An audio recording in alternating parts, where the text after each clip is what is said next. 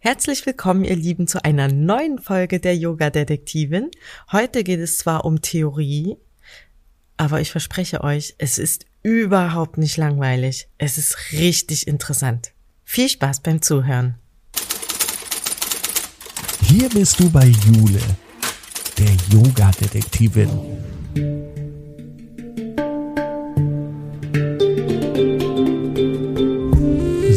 Begibt sich mit dir auf Spurensuche in der Yoga-Welt. Finde dein Yoga.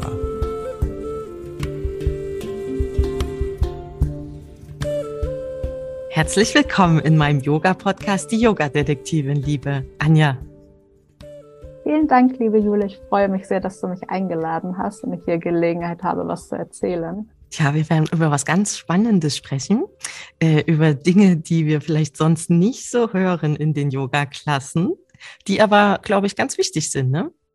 Ich finde schon, also es ist auf jeden Fall das Hintergrundwissen und ähm, was nochmal so ein bisschen Tiefe in die Praxis auch geben kann. Genau, wir sprechen über Philosophie. Genau. Ähm, und ja, dass man einfach nochmal einen tieferen Einblick bekommt halt. Mhm. Erzähl uns doch mal, wer du so bist und wie du auf diese Idee gekommen bist. Ja, ähm, genau, das hängt eigentlich zusammen, glaube ich, wer ich bin und wie ich auf die Idee gekommen bin. Ich habe ähm, oder ich praktiziere Yoga selber, seitdem ich 25 Jahre alt bin. Ich bin jetzt 40 Jahre alt ähm, und ich habe unterschiedlichste Stile ausprobiert, mich so ein bisschen durchprobiert, immer mal mehr, mal weniger praktiziert. Und ich bin dann vor fünf Jahren, ich sage immer durch Zufall, in eine Yogalehrerausbildung gekommen, weil ich die Möglichkeit hatte, das mit einem Bildungsurlaub zu verbinden halt. Mhm. Und konnte dann für einen Monat nach Indien gehen. Die Yogalehrerausbildung 200 Stunden dort gemacht. Ist ja auch dann, mal ein toller Bildungsurlaub. Ja, es ging zwei Wochen, die anderen zwei Wochen habe ich über Urlaub und ähm, Weihnachten und Neujahr kam natürlich auch noch dazu. Mhm. So, so konnte man das gut verbinden. Ja, genau. Und da war dann, wie wahrscheinlich in jeder oder wie in jeder Yoga-Lehrerausbildung, halt eine von den unterschiedlichsten Sachen war Yoga, Philosophie, Geschichte des Yogas. Und das hat mich da schon fasziniert. Also ich glaube, was am meisten hängen geblieben ist, ist der Monkey Mind, also dass unser Gehirn halt sich bewegt wie ein Affe, der von einem Baum zum anderen springt. Mhm. Und dass man das versucht halt irgendwie mit in sich hineinzukehren, halt zur Stille zu bringen, diesen Monkey Mind. Das ist so die Idee, die damals am meisten bei mir hängen geblieben ist. Und nach der Yoga-Lehrerausbildung habe ich gedacht, okay, ich habe jetzt alles so ein bisschen oberflächlich gelernt, ein bisschen Anatomie, ein bisschen Philosophie, ein bisschen davon, ein bisschen hiervon. Aber ich würde gerne in manche Sachen tiefer einsteigen. Ja, ich bin dann zurück nach Deutschland, habe auch noch, ich glaube, für ein halbes Jahr in meinem Job gearbeitet. Und dann nebenbei habe ich Kurse belegt zur Philosophie, zu verschiedenen Texten, zur Bhagavad Gita und den Upanishaden. Mhm. Und dann mhm. habe ich meinen Job gekündigt und bin halt nach ähm, ein halbes Jahr später während Covid ähm, nach England gezogen. Und weil hier kann man halt einen Master in Traditions of Yoga and Meditation studieren. Krass. Ja. das ist so eine Ansage. ja. Also dieses, es kann, äh, die Yoga-Lehrerausbildung hat schon relativ viel verändert. Und das ja. hat den Anschluss zu einer Veränderung gegeben. Ja, mhm. ja das ist doch immer gut. Ja. Ja. Genau, ja. Cool. Und was lernt man da jetzt so?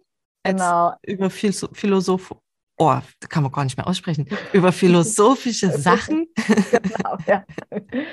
ähm, ich bin jetzt im dritten Jahr und man, man betrachtet Yoga halt einmal von, von, was wir heute als die ersten Definitionen ansehen, aus den Upanishaden halt, wo das vor allem dem ähm, Yoga bedeutet, dies, das Herunterfahren der Sinne, das in sich einkehren halt ist. Und dann betrachtet man das auch nochmal aus einer buddhistischen Sichtweise und von den Jaina, weil es ja auch um Meditation halt geht, also Yoga und mhm. Meditation, auch buddhistische Meditation. Ähm, man liest viele Texte, die sehr faszinierend sind. Man kommt in gute Gespräche mit den anderen Studenten, mit den Dozenten. Ja, und ich, mhm. ähm, und ich glaube, was mich am Anfang oder was bei mir auch einen Anschluss gegeben hat, war einfach die Bhagavad Gita, weil ich, ähm, als das erste Mal die man sagt ja immer so schön, man kann die in einem Tag lesen, aber um sie verstehen, zu verstehen, braucht man ein ganzes Leben oder länger. Ah. Und mich hat ja einfach die, ähm, also die Geschichte spielt auf ein Kriegsfeld. Das ist ein Gespräch zwischen Arjuna und Krishna. Es geht halt um einen Krieg zwischen zwei Familien oder zwei Familienstämmen, zwei Cousins. Und ähm, Arjuna ist halt der beste Bogenschütze und er er kann halt den Krieg gewinnen, aber es bedeutet, dass er halt seine Familie töten muss. Und hat halt diese Frage im Kopf, ähm, was, was mache ich eigentlich hier? Ähm, ist es in Ordnung, meine Familie, gegen meine Familie in den Krieg zu ziehen oder ist es das nicht? Warum wollte Und, er denn überhaupt gegen die Familie in den Krieg ziehen? Ähm, es war, es ist eine lange Familienfehde, die dahinter steht. Aber der gehört ja zur einen Seite. Warum soll er denn, wenn er also weil das, äh, das sind ähm, riesige Familienclans halt. Ach so. Ja, also es ist nicht ähm, Bruder und Bruder, sondern schon ein bisschen weit auseinander, die Familien, die mm. in den Krieg gezogen sind. Genau, ja. Hm. Und, und er äh, überlegt er sich, was er machen soll. Genau, was er machen soll. Und darüber geht halt dann ein Gespräch mit, ähm, mit der Gottheit Krishna. Und die geht halt über Yoga, über verschiedene Lehren des Yogas, ähm, versucht äh, ihn halt zu erklären, wie man vorgehen könnte. Ah. Ja. Und, und macht er dafür Yoga-Übungen oder meditiert der für diese Gespräche mit Krishna? Ähm, genau, die. ja, das ist halt das Spannende, finde ich auch. Man hat ja heute viele Sachen, die halt auf ähm, Asanas ausgerichtet mhm. sind, physische Übungen. Und die gab es auch. Es war aber meistens eher ein Sitz, unterschiedliche Sitzformen, die halt zur Meditation hingeführt haben. Und die halt entweder, also dass man sitzen konnte und dann später wurde es halt weiter, okay, wir müssen den Körper bewegen, um sitzen zu können, um die um Meditation. Also lange Zeit geht es eigentlich darum, mit den mit dem Bewusstsein zu arbeiten, in die Meditation zu gehen. Hm. Und gar und nicht zu turnen. Nee, eher weniger, ja. Hm. genau, ja. Und was macht er dann nun? Er zieht letztendlich in den Krieg, ja. Oh. Ja, genau, das war auch meine erste Reaktion. ja. ja. Warum? Ja. Ähm, Oder war das der, der Gottheitsrat? Es war, es war, meiner Meinung nach ist es ein bisschen der Gottheitsrat. Und es geht halt um die größere Geschichte, also um die Idee, was hilft den größeren Ganzen. Ach so. Hm. Ja. Und ähm, was mich halt so faszinierte an der Bhagavad Gita, das meine erste Reaktion war halt Wut. Warum zieht er in den Krieg? Hm. Ja, warum, warum, warum, ja. Und ähm, ich glaube, dann kommt man weiter in die tieferen Ebenen rein und versteht halt tiefer, also versteht halt, hat halt ein besseres Verständnis über die Zeit. Ah. Das heißt aber nicht, dass man mit dem Krieg übereinstimmen muss, sondern man sieht halt einfach unterschiedliche Facetten. Ja. Ja, wie so ein Sinnbild wahrscheinlich, oder? Genau, wie so ein ja. Sinnbild. Also eine wichtige Sache ist zum Beispiel Hingabe, dass man sich einer größeren Sache hingibt. Es hm. muss nicht hm. der Krieg sein, es muss nicht eine Gottheit sein, aber einfach, ja, dass man sein Leben halt auf etwas ausrichtet, was wichtig für einen ist. Also, ah ja, schön. Ja, solche Sachen kann man halt daraus, ähm, ja, daraus rausziehen. Rausziehen, genau. Hm. Oder eine andere Sache halt, ähm, dass die Aktivitäten oder was man macht halt nicht auf etwas Bestimmtes ausgerichtet sind, dass man nicht, ähm, nicht mit einem bestimmten Ziel oder schon ein bestimmtes größeres Ziel vielleicht hat, aber dass man ähm, selbstlos handelt. Mm. Dass man auf sowas auch ja, daraus ziehen kann. Und das steht alles in der Bhagavad Gita. Was ist das genau. denn für ein schlaues Buch? Achso. ja. ja, danke. Das ist ein Teil. genau, das ist äh, ein Teil der Mahabharata, eines der indischen Epen. Die ist, glaube ich, vielleicht sage ich jetzt eine falsche Zahl, die sind, glaube ich, 18 Bücher. Und das ist ein Teil aus dem 12. oder aus dem 13. Buch. Oh je. Ja, genau. Und die ähm, wurde über, man sagt so, oder über 400 Jahre wahrscheinlich geschrieben, um Christus hm. Geburt herum. Und das Krass. Sind, ja. Und das sind halt viele, viele ähm, Lehren einfach, die da drin stehen. Und äh, die Außenhandlung ist halt diese Kriegsgeschichte. Also ah. nicht nur in der ah. Bhagavad Gita, sondern durch die ganze Mahabharata sieht die sich halt. Die Hast du die anderen Bücher auch alle gelesen? Nein. ich habe mal reingeschaut, ja. Ist ja Wahnsinn, die sind bestimmt dick, oder? Ja. Hm. Stand mal irgendwann. Wie so Bibeln. Ja, ich stand mal irgendwann vor, in der Bibliothek haben wir die hier und ich stand mal davor, das ist halt, es nimmt halt eine, ja, zwei, drei Hm. Meter eines Regals ein. Und das ist ja, sehr beeindruckend davor zu stehen. Ich habe auch mal ein paar mir angeschaut, aber ja, man, Hm. man braucht da auch sehr, sehr viel Hintergrundwissen für, ja. Aber die sind doch nicht auf Englisch geschrieben, oder? Nee, genau, die sind in Sanskrit geschrieben und dann ins Englische übersetzt. Lernt ihr das auch? Ja, wir haben, das ist auch so eine Lebensaufgabe, habe ich dann Mhm. einfach, ja. Ja, ich habe es jetzt seit zwei Jahren. Ich habe es tatsächlich auch über eine Universität in Hamburg gelernt oder die Universität Hamburg und dann hier gelernt. Ähm, es ist eine wahnsinnig schöne, spannende Sprache und ich finde, das ist so wie bei allen Sprachen, dass man einfach dadurch, dass man halt einzelne Begriffe versteht, halt ein besseres Verständnis bekommt. Hm. Also ich glaube, es ist genauso wie wenn ich mit jemand aus England spreche und deren Sprache spreche, Hm. kann ich die Person besser verstehen. Und ich finde, das ist hier halt auch nochmal. Aber wenn du jetzt auf Sanskrit lesen müsstest, würdest du dann die Texte schon verstehen oder muss man das ewig lernen? Das muss man ewig lernen. Ja, oder? Ja, also ich Ich stelle mir das auch richtig Ja. kompliziert vor. also heute Morgen haben wir tatsächlich in die Bhagavad Gita reingeschaut und ähm, die gibt es natürlich übersetzt. Ich könnte es nicht ohne eine, also ich gucke mir die Sachen an, ich gucke Hm. mir einen Satz an, aber ich kann es nicht selber übersetzen. Ich habe ein Hm. paar Ideen und ich habe es natürlich auch schon mal vorher gelesen, aber es ist, ja, Google-Übersetzer. Ja, genau. Nächstes Leben, ja. Ja. Ja, ah, nee. Ah, stark. Ist dann diese, wie heißt diese große Schrift? Mahabharati? Was hast Maha, du? Mahabharata, ja. Mahabharata. Ist Genau. das das erste, was so niedergeschrieben wurde? Nee, das erste, was wir heute kennen, ist das Rig Veda. Das ist ähm, hm, nächste Zahl, ungefähr 1000 vor Christus, 2000 vor Christus. Hm. Also was heute besteht noch. Ähm, man sagt aber, also das Wort Yoga kam natürlich schon vor, weil Yoga muss ja nicht unbedingt bedeuten, was wir heute unter Yoga verstehen oder Ja. was zur Zeit der Bhagavad Gita verstanden wurde. Aber ähm, das sind halt so die Vorläufer. Mhm. Was Davon. schreibt man da so drin? Ähm, da geht es viel um Feuerrituale. Das ist halt, ähm, und das ist halt eine Befreiung, dass man in den Himmel kommen möchte.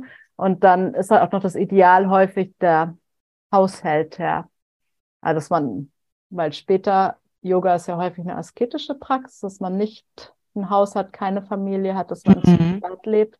Und ähm, die vedischen Texte sind halt mehr noch auf den Haushälter aus, auf die Familie, auf Ah, eine ja. gewisse, auf eine andere Gesellschaftsstruktur letztendlich. Da darf man noch Freunde haben, Genau, sozusagen. ja, dann geht man nicht in die Einsamkeit, ja. Wann kam das denn? Steht das, in, Das- auch in irgendwelchen Texten? Ja, das kam, ähm, genau, das kam ungefähr um die Zeit des Buddhas oder kurz davor. Und da sind die, die meisten, die, also Buddhismus hat natürlich auch stark Yoga beeinflusst, gerade auch die Meditation. Aber das sind dann die Upanishaden. Da, da sieht man so den Wechsel halt drin, vom Haushälter zu den Asket, Asketen. Aha, und wann sind die Upanishaden einzuordnen zwischen Ähm, den zwei Werken? 800, 800 vor Christus ungefähr. Oder da sind die ersten Upanishaden. Ja. Warum Ja, haben die genau. denn so komische Namen, diese Werke? Ähm, das ist auch auf Sanskrit die Upanishaden und ähm, das bedeutet eigentlich, ich sitze unter meinem Lehrer oder ich sitze unter, ich höre jemanden zu. Das wäre die Übersetzung Mm. davon. Also halt viel, nicht so wie man das heute kennt, diese, der Gruppenunterricht, sondern es ist meistens eins zu eins Guru, Guru-Schüler letztendlich. ja. Und da ist halt der Lehrer so die überstehende Person und der ähm, Schüler halt die, den zuhört. Das ist die Hm. Bedeutung von Upanishaden, ja. Hm. Und da schreiben sie dann aber schon, man soll sich in die Einsamkeit zurückziehen. Genau, da ist dann der Wechsel letztendlich und ähm, also es geht halt viel um Entsagung. Man entsagt der Gesellschaft, man entsagt der Familie, man entsagt im letzten, im letzten auch dem eigenen Leben, weil es ja darum geht, dass man aus dem Kreislauf der Wiedergeburten herauskommen möchte. Aber wer sagt einem denn, dass das der richtige Weg ist? Vielleicht sagt dann die Seele, nee, du hast ja gar nichts gemacht, du hast nur in der Höhle rumgesessen, du hast niemandem geholfen, du hast deinen Körper nicht gut ernährt. Ja, Ich glaube, du genau. musst nochmal wiederkommen. ja. Das ist eine, ja, das ist eine sehr schöne Frage. Ja. Das ist letztendlich der eine eigene Glaube, der einem das erzählt. Das ist meine Meinung. Ja. Hm. Man glaubt an Sachen oder man glaubt nicht daran. Ja, ja aber da müssen das ja relativ viele gemacht haben, ne? wenn es solche mhm. Schriften gab. Wenn die also, wirklich davon überzeugt waren, dass ihnen das irgendwie hilft. Also eigentlich ist es, ähm, es ist eher eine Randerscheinung gewesen. Ach so. Ja, aber man sagt, dass es, ähm, dass es um, dass es in verschiedene, also man geht ja davon aus, dass man verschiedene Leben gehabt hat und man arbeitet sich halt von Leben zu Leben darauf hin. Um dann am Ende der ganzen Ende, Leben in einer Höhle zu sitzen. Genau, in einer Höhle zu sitzen und dann aber letztendlich in die Befreiung, an ja. Nirvana oder Moksha. Ja, ja. Genau. Und da oh geht es darum, was, wo ist eigentlich da das Yoga? Das ist dann ja mal die schöne Frage. Hm. Und das Yoga hilft einem halt bei diesem Erkennungsprozess. Was bedeutet das Leben eigentlich? Und das ist dann die Meditation oder das in sich einkehren, das Zurückziehen der Sinne, hm. was die meisten, oder was manche vielleicht schon mal gehört haben, ist ja auch Patanjalis, ähm, ja, dass man halt die Sinne Chitta, Vritti, Nirodha, hm. dass man halt sein, sein ähm, Mind beruhigt. Genau, beruhigt. Ja. ja. Genau. Ja. Und dabei hilft dann halt Yoga, ja. Mhm. Aber das haben die ja in den Höhlen nicht gemacht, oder? Ich, also die Bilder, die ich jetzt davon so im Kopf habe, ist, dass die da in ihren Höhlen sitzen und meditieren. Genau, aber dabei ähm, ziehen sie halt ihre Sinne zurück. Ach so, äh, die haben keinen Sonnengruß gemacht. nee, die haben keinen Sonnengruß. Zumindest nicht, ob wir es wissen, aber ähm, es sind keine Sonnengrüße, aber es gibt halt asketische Praktiken. Ähm, und die sind zum Beispiel, dass man über Kopf hängt. Ach so. Ja, aber es geht da halt ganz viel, das kennt man ja heute auch aus manchen ähm, Bewegungen, dass man einfach, das ist eine Art des ähm, eigenen Körpers aufgeben halt. Ach echt? Ja. So Umkehrhaltungen? Genau, Umkehrhaltung, dass man aber sich irgendwie an einen Baum aufhängt ja. für Tage oder dass man Arm für Tage, Tage. für Tage hoch oder fürs Leben hochhält, ja. Also es geht ganz viel darum, dass man den Körper halt, ähm, also halt, das ist halt einer der großen Unterschiede, dass man halt, mhm. dass der mhm. Körper nicht halt eine Hülle ist. Ja, ja, aber wenn genau. ich jetzt äh, tagelang kopfüber irgendwo hänge, hilft das meinem Körper noch? Nee. Und ähm, darum ging es auch damals nicht, ja. Aber wenn, wenn die dadurch irgendwas erkennen wollten, was denn? Hm, dass man, dass man eines des großen Ganzen ist. Also das sind die Upanishaden, das ist das Glauben des Upan der Upanishaden. Dass man das große Ganze ist Brahman, das ist der übergreifende, eine übergreifende Gottheit. Mhm. Und man ist eines vom großen Ganzen. Und dafür muss man Kopf über am Baum hängen. Das ist eine Praktik. ja. nee, dafür muss man eigentlich diesen Gedankenprozess, das, den Verstehensprozess genau äh. durchgehen. Ja. Mhm. Weil auch wenn man seinen Arm die ganze Zeit hochhält, irgendwann kann man den ja nicht mehr bewegen. Nee, genau, ja. Ja. Und das ist, finde ich, ja, das ist halt eines der interessanten Sachen, dass man halt diese Idee, dass ähm, was man heute, dass man das, dass der Körper was sehr wertvolles ist, worauf man aufpasst, mhm. dem man was Gutes tut. Ja, vor allem soll man sich immer bewegen, damit das genau. alles schön geschmeidig bleibt genau. und so, ne? Ja, genau, die, der Idee wird da total widersprochen. Ja. Ja. Und letztendlich. Spannend. Ja, ist es alles unter dem Begriff Yoga dann zu finden. Ja. Hm. Und wer kam dann auf die Idee und hat gesagt, ich glaube, das, was wir hier machen, ist irgendwie Quatsch? ja. Aber es, es, gibt es noch bis heute. Ja. Ach echt? In Indien. In ja. Indien, ja. Genau, wenn man da, ja. Ähm, orange gekleidet sind die meistens. Mhm. Oder auch noch in Höhlen, ja. Die sind äh, doch auch so angemalt weiß und so, oder? Teilweise, ja, genau. Mit bestimmten Zeichen hier auf der Stirn. Ja. Genau. Und ich habe auch Einmal habe ich ein, ein ähm, ja, Yogi in einer Höhle, durch Zufall war das, getroffen. Ja. Hat der Hallo gesagt? Ja, der hat, ähm, der war sehr offen. Ja. Ach, mhm. cool. Ja. ja. der wohnt in der Nähe von Rishikesh und also in seiner Höhle und mhm. ja, hat sich dann, glaube ich, irgendwann so ein bisschen den Tourismus geöffnet. Aber es war eine sehr beeindruckende Persönlichkeit. Ja. Warum? Ähm, warum?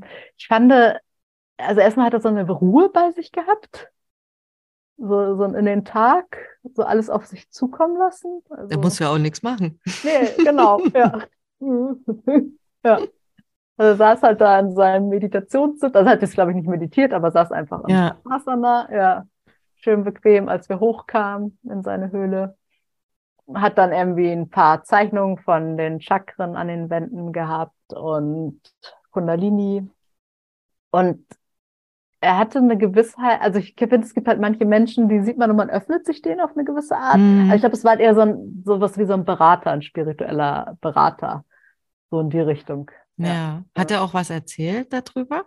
Ja. Über sein hat, Leben oder so? Ja, genau. Er hatte tatsächlich eine Familie und hat dann irgendwann sich entschieden, dass er halt einen anderen Weg gehen möchte und ist dann seit 50 Jahren dort in seiner Boah. Höhle. Ja, also schon eine sehr, also war jetzt nicht irgendwie, dass er es für ein Jahr ausprobiert hat, das war ja. sein Leben dem hingegeben hat.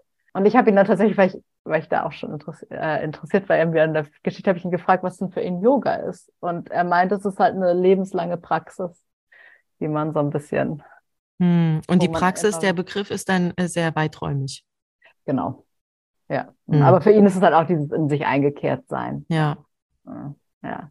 Spannend. Oder, ja, äh, ja, aber wir hatten gerade über was anderes geredet. Ja, warum genau, die sich umentschieden haben. War. Ja, ja, genau. Ja, äh, ja. Also einmal hängt es viel mit der, mit, dem mit der Begegnung von Osten und Westen zusammen, also mit der Kolonisierung durch die Briten von Indien oder auch schon vorher gab es ja Begegnungen, dass dadurch halt halt Yoga in den Westen gebracht wurde. Mhm. Und dadurch wurde halt das, was wir heute kennen, entwickelt. Aber die ähm, Asanas kommen eigentlich aus dem Hatha-Yoga, den, ähm, was vom 10. 10. Jahrhundert ungefähr entstanden ist. Mhm. 15. Jahrhundert. Und da die Hatha Pradipika, die beschreibt die ersten komplexeren Asanas. Noch ein neues Wort. Was ist das? Ah, das ist ein Text. Gott, ich, ich bin nicht äh, ein Text. Genau. Ähm, der, der grundlegende Text des ähm, mittelalterlichen Hatha, oder des indischen mittelalterlichen Hatha-Yogas, wo alle vorherigen Texte zusammengefasst werden zu Hatha-Yoga. Auch die Upanishaden und die Rigveda? Nee, nur die zu Hatha-Yoga. Ah, okay. Aber die beziehen sich natürlich auch ein bisschen auf die Upanishaden und auf die Bhagavad Gita und auch die späteren Hatha-Yoga-Texte auf Patanjali. Also die nehmen auch diesen Pfad mit ein. Und da ist es halt vor allem eine physische Praxis hm. was man vorher kaum hatte. Aber da gibt es tatsächlich Beschreibungen von den Asanas, wie man zu sitzen hat. Dann werden auch häufig angegeben, was, welche Krankheiten können die Asanas heilen. Also da geht es schon mehr um den Körper dann. Hm. Eher als Körper. Medizin. Genau, ein bisschen Medizin, bisschen, ähm, es ist aber immer noch dieses, die, äh, das Endziel ist immer noch die Erlösung irgendwann, aber mhm. da wird hm. halt eine andere, ja, was anderes beschrieben. Und da werden auch Mudras erwähnt. Die Handzeichen. Genau, die Handzeichen mhm. und auch verschiedene Ener Energieblockaden im Körper als Mudras. Und ähm, Pranayama wird da viel erwähnt. Mhm. Ja. Mhm. Obwohl Pranayama war auch schon vorher letztendlich, ja, Atemübungen. Mhm. Haben das auch die Höhlenmenschen gemacht? Ich nenne die jetzt einfach mal so. Ja. ja. Genau, das wird dann eingegliedert und das wird dann auch ähm, gesehen als, als dann halt West Westler hinkam. Und mhm. dann hat sich das natürlich hier im Westen vermischt mit Turnen, mit Tanzen. Und dadurch wird das nochmal weiterentwickelt alles. Ja. Mhm. Cool. Ja. Gibt es noch irgendein Textbuch? Ja, wir hatten jetzt die Upanishaden, die Bhagavad. Wir hatten schon ganz schön viel. Ja, ja genau. ja. Ähm, es gibt noch, also ich finde es immer wieder faszinierend, dass es eigentlich 10.000 Texte gibt, habe ich so das Gefühl. Es gibt immer mm. mehr und mehr und mehr Texte. Ja, aber das, das sind tatsächlich die ähm, wichtigsten, die wir jetzt eigentlich hatten. Patanjali hatten wir natürlich noch nicht. Mm. Ich glaube, das ist das, was eigentlich fast jeder momentan in einem Teacher-Training macht. Ja. ja. Genau. Wenn du, wenn du jetzt so, wenn sich Leute, jetzt, die hören hier zu und mhm. denken sich, hm, ist vielleicht doch ganz interessant da, so diese ganzen Geschichten dahinter und so. Welches Buch würdest du denen denn empfehlen, was denen vielleicht so am ehesten mhm. so Einblicke vermittelt? Ähm, ich finde, ich würde immer mit der Bhagavad Gita anfangen. Aber du hast gesagt, man muss sie einmal lesen und sein, sein ganzes genau, Leben ja. braucht man, um die ja. zu verstehen. Ja. Ich glaube, glaub, ich würde damit anfangen, weil es mein Liebstes ist. Ja. Hm. Äh, genau, und sonst halt, wenn man Beschreibung haben möchte, was einen eher an das erinnert, was, was man heute halt kennt, dann würde ich immer auf die Hatha Pradipika halt zurückgreifen. Mhm. Ja, Genau, und sonst ähm, finde ich schön zu lesen sind die Upanishaden, weil es ähm, einfach Geschichten erzählt. Verstehen wir die auch? Ja, also die ähm, eine Geschichte, wo, wo heute gesagt wird, das erste das, die erste Definition des Yogas ist, ist die Katha Upanishad. Und das geht darum, dass halt ein Junge den Tod besucht. Genau, ich glaube, da hat er einen Streit mit seinem Vater und der Vater sagt dann, du kannst kannst sozusagen zum Tod gehen, das macht er dann auch. Und er kommt dann halt mit dem Tod in ein Gespräch, was eigentlich das Leben bedeutet, was eigentlich der Tod bedeutet. Und der Tod ist halt erst so ein bisschen zurückhaltend. Dann möchte ich eigentlich darüber reden. Ich möchte eigentlich gar nicht erzählen, was, ja, was es eigentlich bedeutet, tot zu sein oder was es eigentlich. Warum bedeutet. nicht? Ich glaube, er ist, ich weiß gar nicht, ob er das unbedingt sagt, aber ich glaube, er sagt eher, nee, das ist, das ist erstmal nicht so öffentlich für alle. Ach so. Ja, ist so ein bisschen Geheimwissen. Ich habe auch das Gefühl, aber es ist meine Interpretation, weil, weil es ja schon um diese Entsagung geht und warum, warum er nicht fragt, was kann ich eigentlich in meinem Leben besser oder er bietet ihm halt auch an, Wünsche zu erfüllen. Ähm, was kann ich, warum wünschst du dir nicht ganz viel Geld oder warum wünschst du dir nicht das und das? Warum, warum möchtest du, dass ich dir alles erkläre. Mm. Dass er ihn so ein bisschen, ich weiß auch meine Interpretation vielleicht so ein bisschen reinlegen möchte. Mm. Ja. Oder testen möchte halt. Ja. Aber spannend, dass ja. er da solche. Gespräche führt. Ja, genau. Und dann erklärt er ihm halt letztendlich, dass es diese Wiedergeburten gibt und die, die Menschen, die halt noch nicht alles verstanden haben, die sterben und werden wiedergeboren.